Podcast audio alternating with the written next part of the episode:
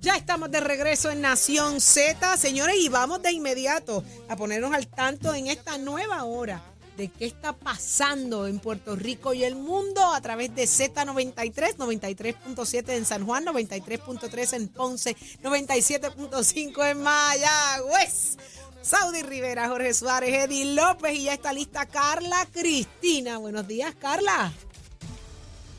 Buenos días, gracias Audi. Buenos días para ti, Jorge y todas las personas que nos sintonizan. En los titulares, el director ejecutivo de la Autoridad de Energía Eléctrica, Josué Colón, aseguró que el proceso para volver a energizar la isla será paulatino y en conjunto Luma Energy, toda vez que el consorcio notificará a la corporación pública la disponibilidad de los circuitos que administran en las centrales generatrices para así poder continuar restableciendo el servicio eléctrico. Ayer, la autoridad mantenía en operaciones las centrales generatrices de Palo Seco, San Juan y Cambalache, que lograron encender poco después del mediodía. Con este panorama de generación, Colón anticipó que se podrá energizar el superacueducto para restablecer el servicio de agua potable a clientes de la zona norte y a la vez energizar un hospital del distrito de Arecibo. En términos de la cuantía por los daños dejados por Fiona, el gobierno informó que no contará con un estimado hasta que complete las diferentes evaluaciones por sector, mientras la oficina del comisionado de seguros emitió ayer directrices para facilitar las reclamaciones tras el paso del huracán Fiona, entre las que están requerir a las aseguradoras dar prioridad a municipios, hospitales, instalaciones de salud y agencias gubernamentales. Y en temas internacionales, al igual que ocurrió en 1985 y en el año 2017, un fuerte sismo sacudió a México este pasado 19 de septiembre, ayer, causando la muerte en esta ocasión de al menos dos personas. En, este momento, en ese momento, la magnitud del terremoto fue de 7.7. Para Nación Z les informó Carla Cristina. Les espero mi próxima intervención aquí en Z93. Somos, somos una mirada fiscalizadora sobre los asuntos que afectan al país. Nación Z, Nación Z. Por Z93, somos su noticia. Me tiene que calmar si él lo dice.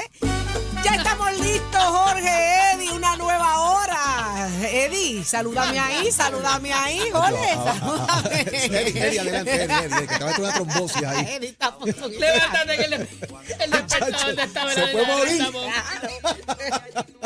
Está más ahogado que, que, que- Está más inundado que la planta de ole. está más inundado que la planta de Ole. Y ya estamos listos, Ole, una nueva hora.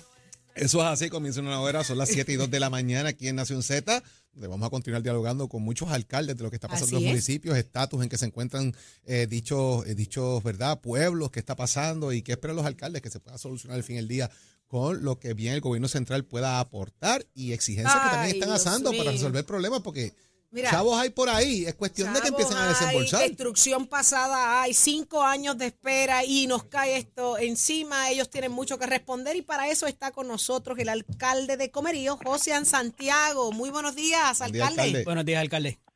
Buenos días, buenos días. Tengo las, las capas, las botas y los guantes Otra para vez. que cuando para que cuando terminen ustedes ahí el turno se unan a los voluntarios acá en Comerío y me ayuden. Claro que sí, alcalde, claro que sí, nos sale del alma. Si hay que hacerlo, lo hacemos con gusto y placer. Eh, eh, A y cambio, de, alcalde, a cambio de una carnecita ahumada. Escucha para allá, caña ahumada. Mire, alcalde, yo no, no, no he dejado de pensar en, en lo pasado que nos ha tocado en María y en la lentitud de los procesos y la cantidad de Terrible. proyectos inconclusos y, y los, y los comenzados que hoy ya están destruidos sin terminarse. O sea, esto es volver a empezar. Desde su perspectiva, eh, eh, con ambas experiencias, ¿cómo, ¿cómo le da aliento a usted a la gente de Comerío? Pues mira, eh, tú haces un análisis que, muy puntual. Eh, nosotros somos probablemente un ejemplo de, de esta situación, de, de lo poco que hemos avanzado, ¿verdad? Cinco años después y del orden de las cosas. Yo creo que hay cosas que eran prioritarias para que nuestro pueblo pudiera ser uno más resiliente ante estas amenazas que van a seguir año tras año. Eh, por ejemplo, eh, la situación del cuartel de policía. Tú recuerdas hace cinco años el rescate de los policías desde, desde, Sí. desde la azotea del cuartel, porque se- el, el río lo, lo, lo invadió completo. Se, se fueron las patrullas río abajo, todo. Este, bueno, pues mira, nosotros en aquel momento le notificamos a, al, al gobierno que nosotros contábamos con una propiedad donde podía relocalizarse el cuartel eh, en, un, en una zona no inundable, que se podía construir un, un cuartel nuevo allí. Eh, vinieron los oficiales de seguridad, el secretario de seguridad, vino, vino- estuvo Nino conmigo, le escribí al gobernador, Eh, bueno, pues finalmente se invirtió dinero en reparar el cuartel en el mismo lugar. Invirtieron sobre 150 mil dólares en ponerlo al día nuevamente, comprarle nuevo equipo y ahora se perdió otra vez. Qué bueno, increíble. no, es increíble. ¿Por qué razón? Si tengo el lugar para, era el antiguo Club de Leones, que ¿Qué ahora es propiedad dieron, municipal. alcalde? ¿Qué, qué razones dieron para que esto no ocurriera y, y ver esto y que se repita? Se, se pierden los reclamos en la madeja de burocracia y de, y de, y de la falta de definición de prioridades, de la falta de definición de prioridades. Este, por otro lado, eh, nosotros cuando pasó María, eh, el, recuerdo que el gobierno nos solicitó que a los alcaldes, unas, unas semanas después, eh, por favor, alcalde, venga a una vista pública y preséntenos las cinco prioridades luego del huracán, cuáles son las cinco cosas que debemos atender primero en su municipio. Oye, lo, lo primero que puse, la, la número uno, re- realojo de las familias que estaban viviendo y que se le inundó sus casas seis pies de, de- adentro de sus casas de río, de, de lodo, que lo perdieron todo. Eh, bueno, pues eh, el día antes del huracán tuve que volver a sacar a la gente de esas mismas casas eh, cinco años después. Alcalde, una- un todo. paréntesis en esa misma línea. ¿Cuán cooperadora estuvo esta comunidad, estas personas para movilizarse en esta ocasión? Qué bueno que me lo dice. La mayoría, prácticamente todos, todos porque eh, lo vivieron eh, en María. Claro, eh, te tengo que admitir que todos lo hicieron cuando yo los visité con lágrimas en los ojos, Sí. porque saber que lo iban a perder todo nuevamente. Ay, Fueron, eh, tú sabes que todavía está un poco la cosa del distanciamiento del COVID, pero aquí olvídate del distanciamiento, fueron abrazos de, de dolor que tuvimos que darnos con muchos de ellos para sacarlos de sus casas. Eh, yo a la gente me pregunta que cuántos refugiados tengo. Bueno, el refugio oficial tiene 16, pero saqué a 300 que están en casas de familiares, eh, porque esa fue la primera opción que le dimos. Era Claro. mejor que fueran a casa de un familiar.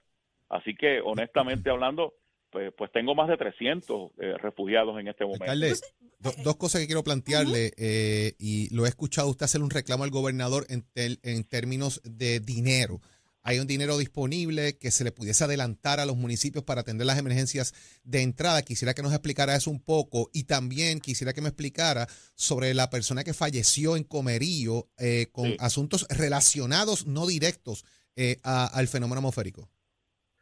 Pues mira, lo que lo que ocurre con esto de- del dinero es que nosotros tenemos, ¿verdad? Se nos permite eh, aprobar una, firmar una orden ejecutiva a nivel municipal y que podamos hacer desembolsos inmediatos, ¿verdad? Sin, sin los procesos de subasta. Bueno, pero pero ¿con qué fondos? ¿Con qué recursos? Eh, yo he- a mí el, el presupuesto municipal en el 2017 era 11.5 y este año son 5.4. wow. O sea, yo tengo menos de la mitad del presupuesto. Este, eh, y entonces hay necesidades inmediatas. Sabemos que FEMA eh, acaban de aprobar ya, eh, ¿verdad? El presidente el decreto de, de- de- de- de desastre en Puerto Rico. Correcto. Pero bueno, estamos hablando de que así, a cinco años de María todavía no se han hecho los trabajos. Así que esos fondos tardan demasiado. La Junta Fiscal le aprobó al gobernador y lo hizo público que podía usar el fondo de emergencia, que en este momento tiene 540 millones para asistir a los municipios afectados por esta por esta situación del huracán. Yo creo que si, si somos 78 municipios, prácticamente todos hemos sido afectados. Eh, bueno, pues si tú asignas, por ejemplo, de entrada, unos 2 millones de dólares a cada municipio, serían 156 millones de 540, o sea, todavía quedaría la mayoría. Y con esos 2 millones cada municipio poder atender necesidades inmediatas, porque yo puedo hacer una orden y, y- y tengo derecho a comprar sin subasta, pero ¿con qué dinero lo voy a hacer? Claro. Entonces, tú tienes situaciones ahora mismo, eh, estamos sin luz y sin agua. Acueducto me dice que tiene que esperar que baje la crecida del río para ver si, si la toma de agua del Nos acaba de decir aquí, nos acaba de decir aquí eso Doriel Pagán precisamente, alcalde. Bueno, la vez pasada eh, la toma de agua se dañó con la crecida y estuvimos seis meses para, para que pudiera restablecerse el servicio. Eh, yo voy a tener, o sea, que todavía pueden ser semanas o cuidado si me, más de un mes el, el- el- estar sin agua. Bueno, pues yo tengo gente que ya identifiqué, encamados, personas que viven solos, eh, pero no tienen una cisterna. Yo quisiera comprarle cisternas a cada uno. Yo quisiera poder tener una plantita eléctrica para esos que necesitan equipo médico y llevarle a cada uno. Eh, son muchos detalles del día a Alcalde, ¿y día. cuál ha sido la respuesta ante este reclamo extremadamente válido y lógico, de sentido Bueno, común? lo hicimos ayer, ese reclamo público, ¿verdad? Y yo espero poder comunicárselo al señor gobernador hoy, este, porque es que honestamente eh, deben entender que siendo nosotros los que estamos en esta primera línea, mira, eh, independientemente sea la luz, el agua, la necesidad que sea, es al alcalde a que, al que le caen encima. Totalmente. Y ahora, con esto, y ahora con esto de las redes sociales, hoy mismo yo te tengo que decir que esta mañana me levanté un poco abrumado porque eh, la cantidad de gente que tengo, son decenas y decenas de familias que todavía están incomunicados en sus casas porque frente a su el acceso a su vivienda cayó un derrumbe, un árbol y no pueden pasar. Pero pero como las carreteras principales aquí estaban todas obstruidas. Oye, lo que va es un solo día de trabajo después del huracán y un día de trabajo lluvioso, que nosotros recogíamos un derrumbe en una de estas carreteras y al poco rato caía otro en esa misma carretera. Así que he tenido que dedicarle tiempo a las vías estatales para abrir brechas de manera que pueda llegar combustible que se acabó en las estaciones de gasolina, pero si el camión no puede pasar no llega. Los suministros al supermercado, pues teníamos que estar, eh, ¿verdad?, en las vías principales. Así que no hemos podido llegar a toda la cantidad de gente que está sin paso en sus casas. Pero entonces todo el mundo nos pide que lleguemos, ¿verdad? Y que su caso sea primero. No hay manera de estar en todos los lugares a la misma vez. Este, así que es duro este trabajo. Eh, por eso digo que en la medida en que podamos disponer de recursos inmediatos, porque honestamente yo quisiera que ustedes vieran el proceso para, para luego tener la ayuda de FEMA. Yo tengo que, cada vez que sale una unidad, alguien atender alguna necesidad, el nombre del empleado, la licencia de conducir, el vehículo, este, el millaje que tiene ese vehículo, a dónde es que fue, qué fue lo que estaba haciendo, toma fotos con las coordenadas y, entonces todo eso hay que llevarlo a un informe, que hay que someterlo a manejo de emergencia, que después lo evaluarán, después vendrán de aquí a un tiempo a ver si en efecto esa necesidad existió, hay que someter otro informe de daño, o sea, los procesos son tan tan tan escabrosos que el fondo de emergencia, que precisamente así se llama, emergencia, debería estar disponible para para los municipios eh, que no disponemos de recursos, pero que la necesidad está y que no espera. El eh, agua que...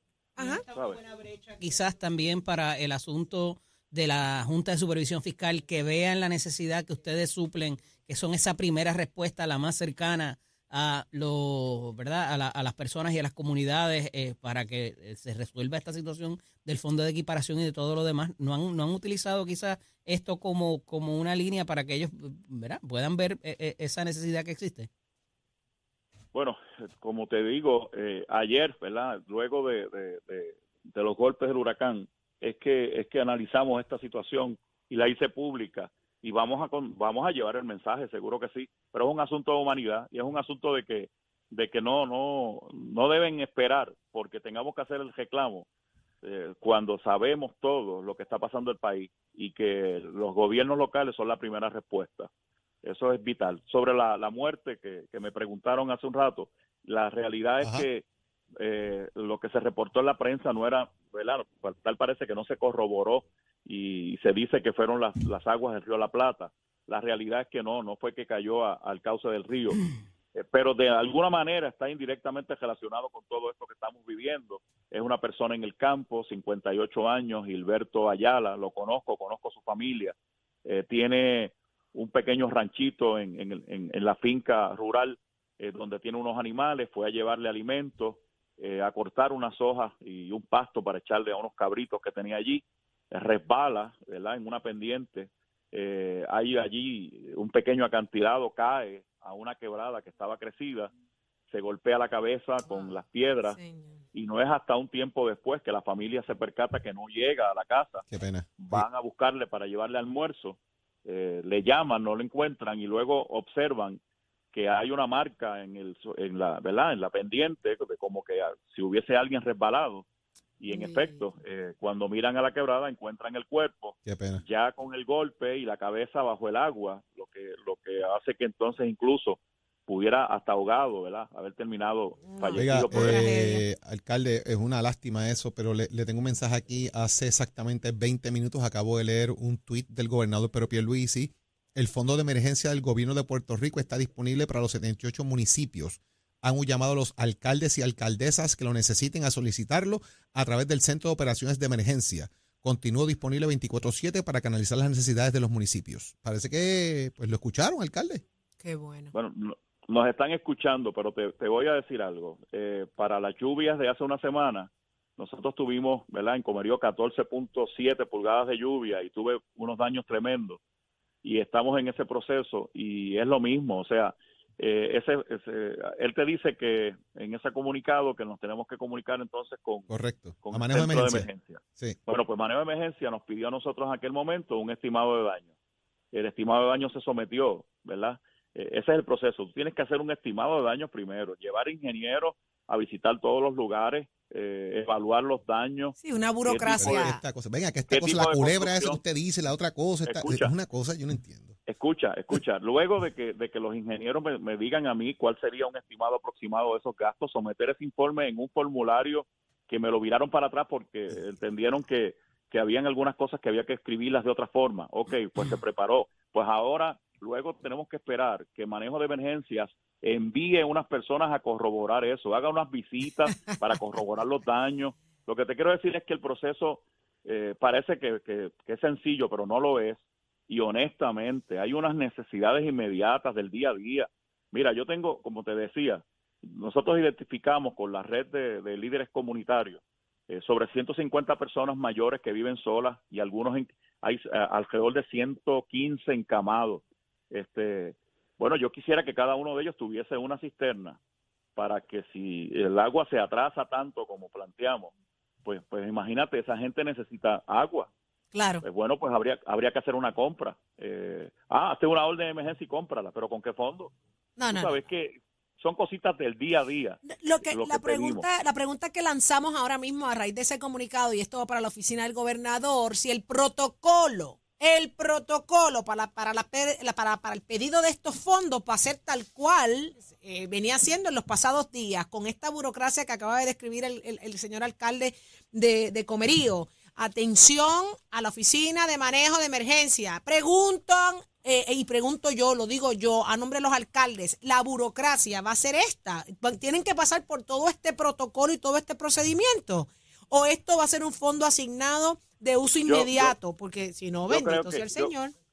Yo creo que puede, debe haber alguna cantidad que pudiera ser por anticipo que luego nos auditen y si algo no se usó correctamente que al municipio se le retenga de la de la remesa que envía el CRIM. O sea, yo lo que pasa es que Hay métodos. Eh, lo que, que- sí, sí, hay, hay manera. Nosotros somos sumamente auditados y yo sé que hay preocupación por los casos de corrupción que han habido y eso yo todo lo entiendo, pero, pero no podemos entonces hoy eh, no, no accesar a esos recursos que están ahí y una necesidad que es inmediata, porque el pueblo, como te digo, ahora mismo yo estoy tratando de atender los escritos de la gente en las redes sociales que le estoy contestando, ¿verdad? Vamos a llegar, pero no, es imposible pensar que en un solo día de trabajo se puedan atender decenas y decenas y decenas de situaciones por todos los barrios en un solo día que fue lluvioso y que ha seguido siendo complicado, sin agua, sin luz, con carreteras Es obstruidas. desesperante, alcalde. Alcalde, todas estas situaciones han continuado y, y, y, ¿verdad? ha seguido lloviendo también algún número de teléfono donde pueda comunicarse la gente del municipio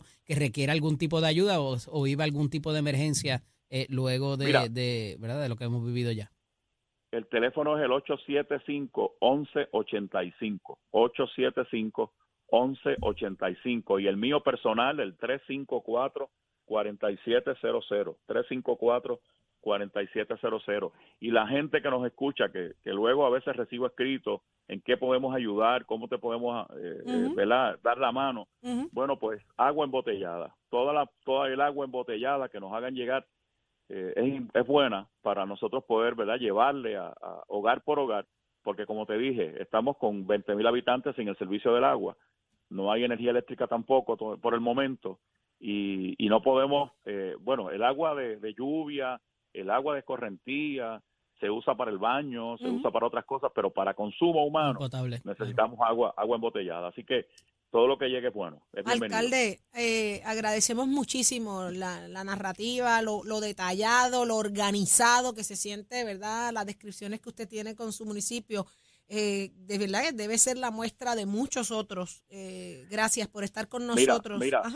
Y, y déjame aclarar algo, porque es que a ustedes los monitorean desde Fortaleza y, los Claro. medios de, de- ¿verdad? De, de gobierno. Y yo no quiero sonar, ¿verdad? En este momento como que estoy criticando maliciosamente, que pretendo, ¿verdad? Crear una mala imagen. No, no es eso. Es que queremos ser recursos valiosos en esta respuesta. Eh, y, y hay cosas que, que debemos entender todos, que históricamente el gobierno tiene, ha tenido ese problema. Todos los gobiernos, no importa el color del partido que esté en el poder, hay procesos que tenemos que acabar con ellos, que la burocracia y la centralización en muchas cosas hace que, que, que, que nosotros no podamos ser lo efectivos que quisiéramos en la respuesta. Así que no lo tomen a mal, por favor. En, en- tienen un, el Estado tiene un aliado en este equipo de trabajo que yo dirijo aquí, que le estamos dando respuesta a todo. El Departamento de la Vivienda es el encargado de los refugios, pero ayer la planta eléctrica del refugio falló. ¿Y Pero- quién estuvo allí? El gobierno municipal, el alcalde. Pero alcalde, usted venía advirtiendo lo que ese refugio no estaba listo. Sí, por eso, por eso es que O sea te que- digo, pero lo que, lo que pasa es que no quiero. Pero mira, no le puede que- molestar, alcalde. Usted diga lo que tenga que decir, porque usted a representa a miles, a miles de personas en su municipio. y si a, alguien le molesta. molestara, si a alguien le molestara, que se chupe un bombón y dígale que lo dije yo, Saudi Rivera, porque No, es que no. lamentablemente usted no está hablando por usted. Eh, No se trata de su cartera, se trata de la cartera del municipio. Y lamentablemente hoy hay gente con, con, con caminos obstruidos, con entradas a su propiedad obstruidas que no pueden salir y lamentablemente no dan abasto, no hay dinero. Esa es una realidad. Eso no lo despinta nadie, alcalde. No lo despinta Por nadie. eso, pero, pero, pero lo aclaro porque no, no, eh, eh, yo he tenido, o sea, a mí me han llamado los diferentes jefes de agencia, pero estoy narrando, pero estoy narrando cosas que, procesos que, por ejemplo, el gobernador, como a- tú acabas de escuchar, ha dicho que el fondo está disponible, pero yo, si te, te, pues te puedo narrar el proceso, como te dije, eh, informes, evaluación de ingenieros, visitas a cada lugar, fotos, etcétera, etcétera. Después hay que esperar porque un técnico de, de manejo de emergencias pueda venir para Ah, es muy referir- burocrático. para eso se, eso se refiere a OGP, entonces con una recomendación OGP evaluará. Bueno, los procesos son tan tan escabrosos que creo que debe haber un por anticipo un adelanto Claro. para la necesidad y todo aquello que no se usara adecuadamente. Oye, hay mecanismos para poder recobrarle al municipio. Usted está eh, dando el haciéndole- remedio y la enfermedad. O sea, usted está, Sí. usted está proponiendo hasta, hasta de qué manera se recuperaría ese dinero. O sea, que alcalde, usted tranquilo, usted está haciendo el trabajo. Eso lo, eso lo hace quien conoce su municipio y quien sabe administrar. Y lo digo y yo. Así finalmente, que, y finalmente, fi- finalmente, que nos demos cuenta de una vez y por todas que sin municipios no hay país. claro que no. que hoy nuevamente se prueba que los municipios son el recurso valioso del país para tantas cosas, para el día a día de la gente y para las emergencias como esta. Muchísimas gracias, alcalde, por haber Gracias estado con nosotros. José Santiago, alcalde de Comerío. Esto y más en Nación Z. Este segmento es traído a ustedes por Caguas Expressway, donde menos le cuesta un Ford. Y regresamos al análisis del día y como todos los martes tenemos nuestro panel de féminas, la senadora por el Partido Nuevo Progresista en San Juan, Nitza Morán, y la portavoz del Movimiento Victoria Ciudadana, la licenciada Rosa Seguí. Buenos días a ambas, bienvenidas. Buenos días, Eddie, a todos los radios de escucha y a ustedes. Espero que estén bien en el día de hoy. Buenos días, licenciada. Muy buenos días, encantada de estar con ustedes. Un abrazo solidario a todo Puerto Rico. Compañeras, hemos hablado ya con uno de los alcaldes, tenemos más ahí en el bullpen que vamos a hablar en la mañana de hoy, pero quería eh, tomarme este tiempo con ustedes para analizar cómo ha sido la respuesta de esta administración hasta ahora, ¿verdad? Eh, comparada con quizás en otros desastres, en los renglones de comunicaciones, eh, que vemos, por ejemplo, la creación del portal PREPS, vemos también un display de cuatro páginas o seis páginas de lo que es el periódico Primera Hora, eh, también las constantes conferencias de prensa que se han llevado a cabo y el funcionamiento de las agencias al final del día. Senadora, comienzo con, con su señoría. Sí, este, podemos ver, ¿verdad? Eh, la ejecución de este gobierno ha sido tratar de informar de la manera más completa a todo pueblo de Puerto Rico bajo todas las plataformas, ¿verdad? Sabemos que eh, unos manejan la plataforma, otros tienen televisión, otros tienen periódico, así que yo creo que la ejecución de llevar la información ha sido la adecuada en términos de que todo el, todo el mundo ha podido, ¿verdad?, constatar de que el gobierno de Puerto Rico está teniendo unas ayudas en donde las pueden localizar, los números de teléfonos de emergencia. Además de eso, hemos visto durante, ¿verdad?, la tormenta y huracán Fiona, eh, a lo largo de, su trayectoria en Puerto Rico, todos los jefes de agencia, unos que otros, se han repartido, ¿verdad?, en los pueblos donde más ha impactado este fenómeno. Así que no solamente se ha hecho la comunicación, sino que ha, habido un personal presente en todos esos municipios. Eh, la realidad es que cuando vienen estos fenómenos, eh, todo lo que se pueda hacer quizás se ve muy chiquito o no se ve nada. Eh, es tanta la devastación que quizás la, la percepción pública pudiera ser, ah, y ahora cómo, estamos desamparados. Este, Estamos hablando de un síndrome, venimos de María, de todos, unos más que otros, sentimos, ¿verdad?, esa sensación de, de que estamos desamparados, que nuevamente vamos a estar eh, en penumbras, pero la realidad es que hemos visto que todos los jefes de agencia, las comunicaciones han estado ahí. Yo creo que el gobierno de Puerto Rico ha sido bien diligente en llevar el concepto de todo lo que nosotros vamos a poder hacer por Puerto Rico y cómo lo vamos a manejar. Licenciada. El desasosiego, ¿verdad? Y, y quería hablar, escuchando al alcalde, este que pudiera ser la premura, eh, siempre ha sido un, un ente muy, muy evaluador en el concepto de que el gobierno central no ayuda. La realidad es que es como todo, todo protocolar, hay que evaluar, tenemos que tener una evaluación, tienen que haber ingenieros, tienen que haber este arquitectos y todo lo demás, o sea, hay una evaluación. Sí, lo que pasa es que tiene que ver también con lo que es la, la, burocracia también, que un poco es lo que él denuncia. Eh, licenciada, a esos efectos, eh, los elementos de comparación, quizás sea la pandemia, los terremotos, obviamente María, que fue hace cinco años, eh, pero decía más temprano que hay un elemento de previsibilidad que tiene que haber, y más cuando ya hemos vivido esta experiencia, de esas agencias, eh, como lo fue en Acueducto, la compra y la adquisición de generadores de emergencia y otro tipo de, en el caso de energía eléctrica, eh, hacer las alianzas correspondientes con otras jurisdicciones. Eh, este tipo de trabajo, ¿entiende que se hizo? ¿Se esperó hasta muy tarde? ¿Cómo se manejó en términos de la previsibilidad de un sistema que se había anunciado en días, en días recientes? Sí, si, si se hizo, no nos hemos enterado, ¿verdad? Esa, esa misma eh, conversación que hay con otras entidades, ¿verdad? Para que tengamos aquí el personal suficiente. Eh, creo que hablas específicamente de la Autoridad para la Energía Eléctrica, que son distintas en Estados Unidos que pueden dar servicio, porque Puerto Rico era parte de eso, ¿verdad? Bajo la AEE.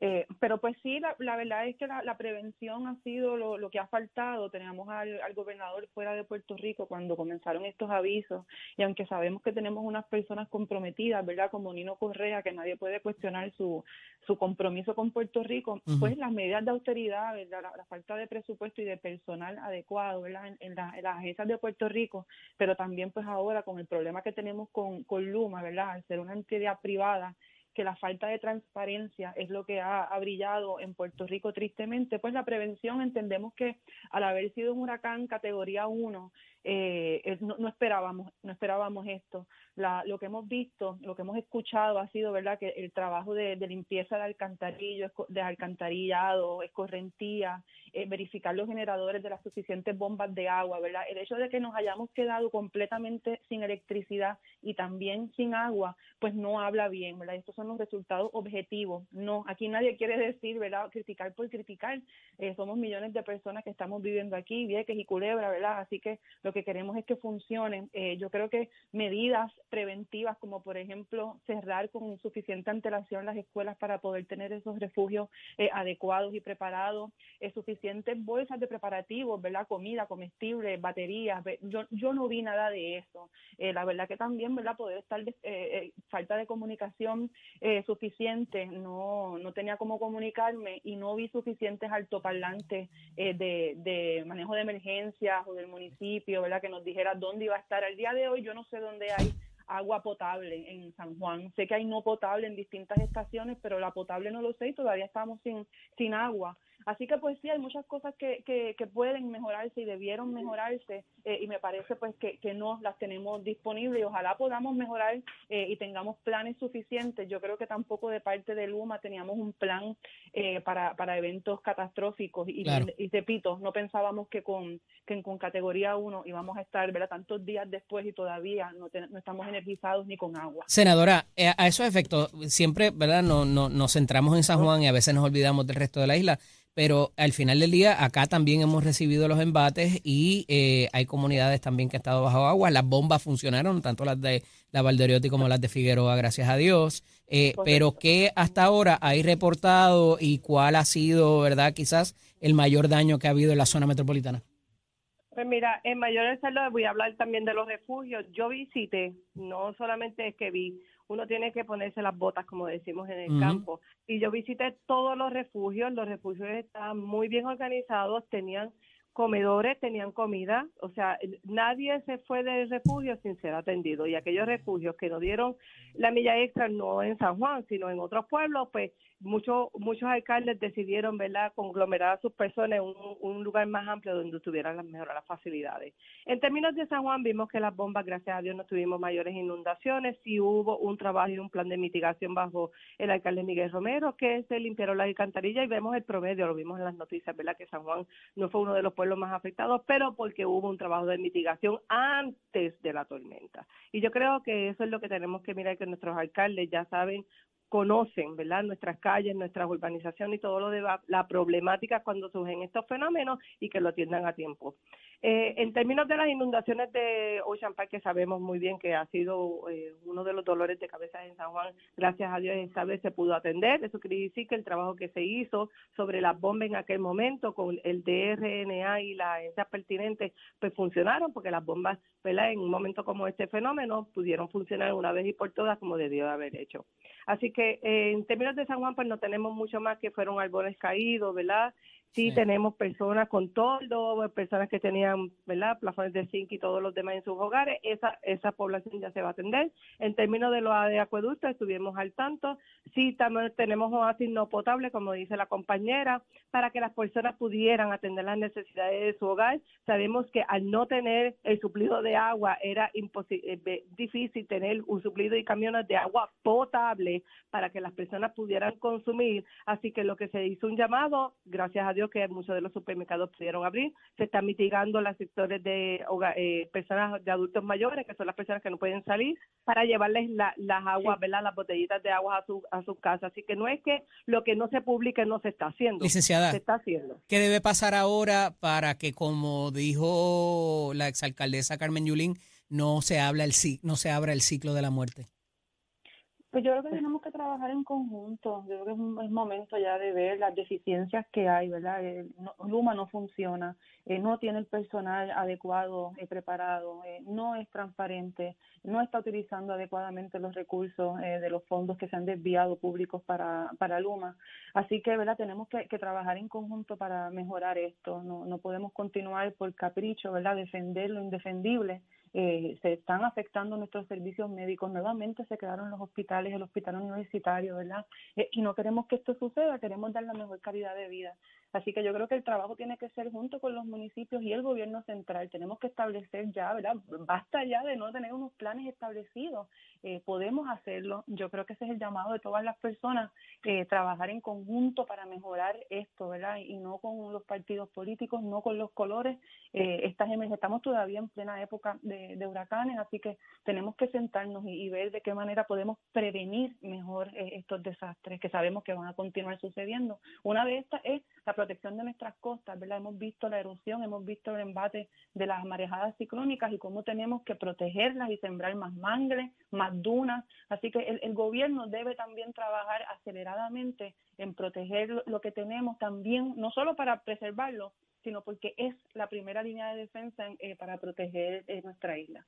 Gracias a ambas por estar disponibles con nosotros. Hablaremos la próxima semana. Un abrazo. Hasta la semana que Un abrazo, gracias a todos y que todos queden bien. Igual.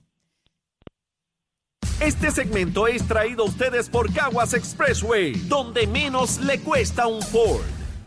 Estás, estás con el habla música y Z93 en Nación Z.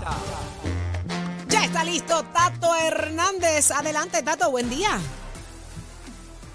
Muy buen día para todos. Ya usted sabe cómo hacemos. Tato Hernández en la casa, desde acá, desde Vega Baja, Long Time, cerquita del carro, porque estamos sin cargador de batería y nos metimos a cachetear la electricidad para el negocio de una amiga mía. Así que ya usted sabe cómo es esto. Mira, vamos a estar hablando que mientras estaba pasando todo esto trágico que nos pasa en Puerto Rico, pues hay una alegría deportiva. Alexander Torres se encontraba uno de nuestros mejores corredores a 10K se encontraba en México en una carrera que se llama Two for Best. Óigame, y este joven implantó nueva marca con 28.58 para esa carrera para él. Su mejor récord es 28.52 en los 10 que cabe señalar que ahí habían atletas de Kenia, México, Estados Unidos, Eritrea, África y de todos lados. Óigame, esa gente corrió muy bien. El de nosotros, entre toda esa gama de grandes atletas que había, llegó en la séptima posición con 28.58. Así que enhorabuena para Alexander Torres, que ahora está haciendo los trámites para llegar a Puerto Rico, porque próximamente va a empezar a entrenarse para los 42, porque quiere correr el maratón olímpico 2024 en Parlez-vous francés, Francia, París. Usted se entera de todo esto con auspicio de Mestre Escoles, que te informa que para esta semana, pues mira, ayer no tuvimos, hoy no tenemos clase, hoy todo el mundo pues debe estar trabajando en los recintos para abrir las puertas mañana miércoles. Así que estén pendientes a las redes y estén pendientes a todo lo que tiene que ver con lo que es Mestre College a cuestión de la información para la apertura de nuestros recintos, tanto en Vega Baja, Ponce, Mayagüez y Cagua. Óigame, que tengan buen día. Achero, give it on, my friend.